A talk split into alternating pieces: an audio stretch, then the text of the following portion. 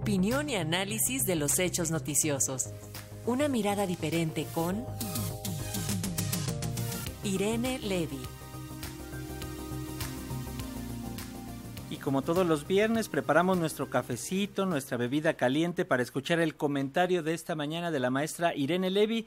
Hoy nos va a hablar acerca de la huelga en Telmex. ¿Cómo estás, maestra? Bienvenida, buen día. Muy buenos días. Y, sí, ya es viernes y con cafecito les platico de dos temas interesantes. Uno es darle seguimiento al asunto de la huelga de Telmex. Recordaremos, hace una semana platicábamos de este tema que es eh, eh, muy importante, de una huelga que realmente duró muy poco tiempo. Eh, como lo dije, pues sí, efectivamente terminó en alrededor de un día, un día y medio pero esto no significa que las preocupaciones del sindicato estén atendidas. Eh, lo que el sindicato de trabajadores de Telmex eh, solicita a la empresa es que, entre otras cuestiones, se cubran 1.942 vacantes que están desde hace tiempo y que se han venido acumulando y que eh, la empresa dice no quiere cubrir con las mismas condiciones de jubilación que tiene el sindicato actual o los trabajadores actual en su actuales en su contrato eh, colectivo. ¿Cuál es el problema? El problema es que, dice la empresa, las condiciones, y es cierto, las condiciones de trabajo que tienen los actuales trabajadores de, Telmex eh, son inmejorables, son demasiado buenas y eso ha, hecho que la empresa tenga que desembolsar demasiado dinero. ¿Y en qué sentido, a qué, a qué sentido me refiero? Pues por dar un ejemplo, un trabajador jubilado de Telmex gana por concepto de pensión 30% más de lo que ganaba cuando trabajaba, esto más la pensión del IMSS. Es decir, estas condiciones sí son realmente muy eh, ventajosas y son condiciones que actualmente pues son complicadas de cubrir por Telmex porque se trata de una empresa que ha tenido pues diferentes, eh, eh, una evolución complicada en cuanto a pues la propia evolución de las empresas en general, pero específicamente regulatoriamente pues no es nada parecido a lo que era en los ochentas.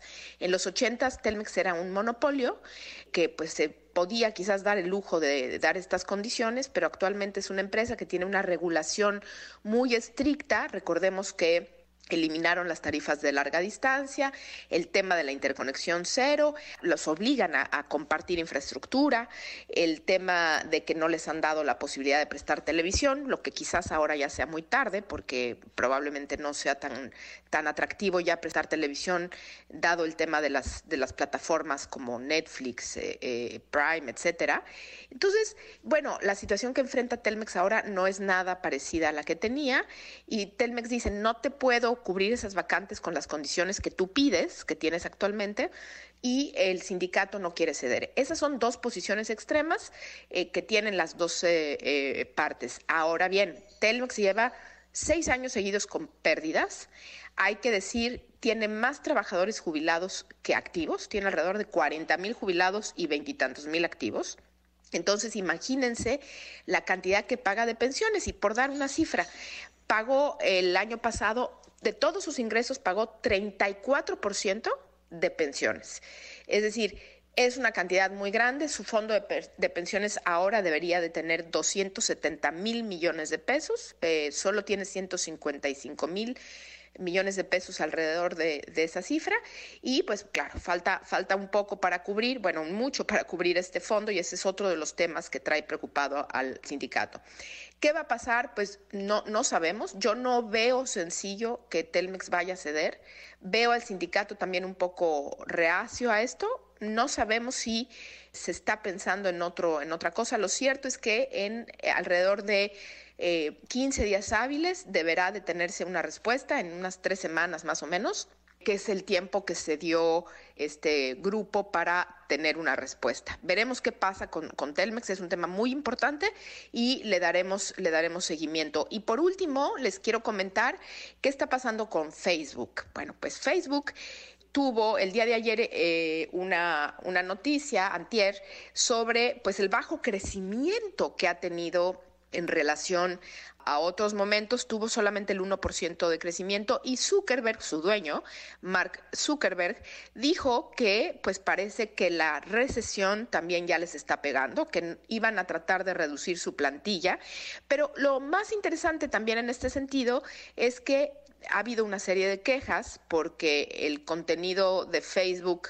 pues algunos, bueno, a mí en lo personal no me gusta, no sé, a ustedes, querido auditorio, pero el tema de que te aparezcan cuentas y te aparezcan contenido que tú no sigues, eh, pues puede resultar a veces un poco molesto, como que te sientes de pronto ajena a esa red y realmente creo que Facebook ha cambiado. Pero en este sentido, actualmente estas recomendaciones de los feeds de los usuarios actualmente representan un 15% más o menos. Y ya dijo Zuckerberg que va a cambiar el, el algoritmo y va a aumentar el, también, eh, igual que en el caso de Instagram, va a aumentar la cantidad de recomendaciones en el, en el feed, en, esta, en el contenido que, que vemos en nuestra, en nuestra página, va a aumentar la recomendación, las recomendaciones de cuentas que no seguimos.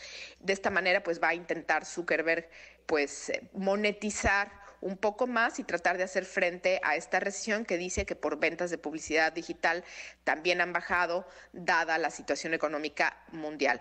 Pues veremos también qué pasa en este tema eh, y les deseo un muy bonito fin de semana. Este es mi comentario por hoy. Les mando a todos un abrazo. Gracias, maestra Irene Levy. Nos escuchamos el próximo viernes. Muy buen día.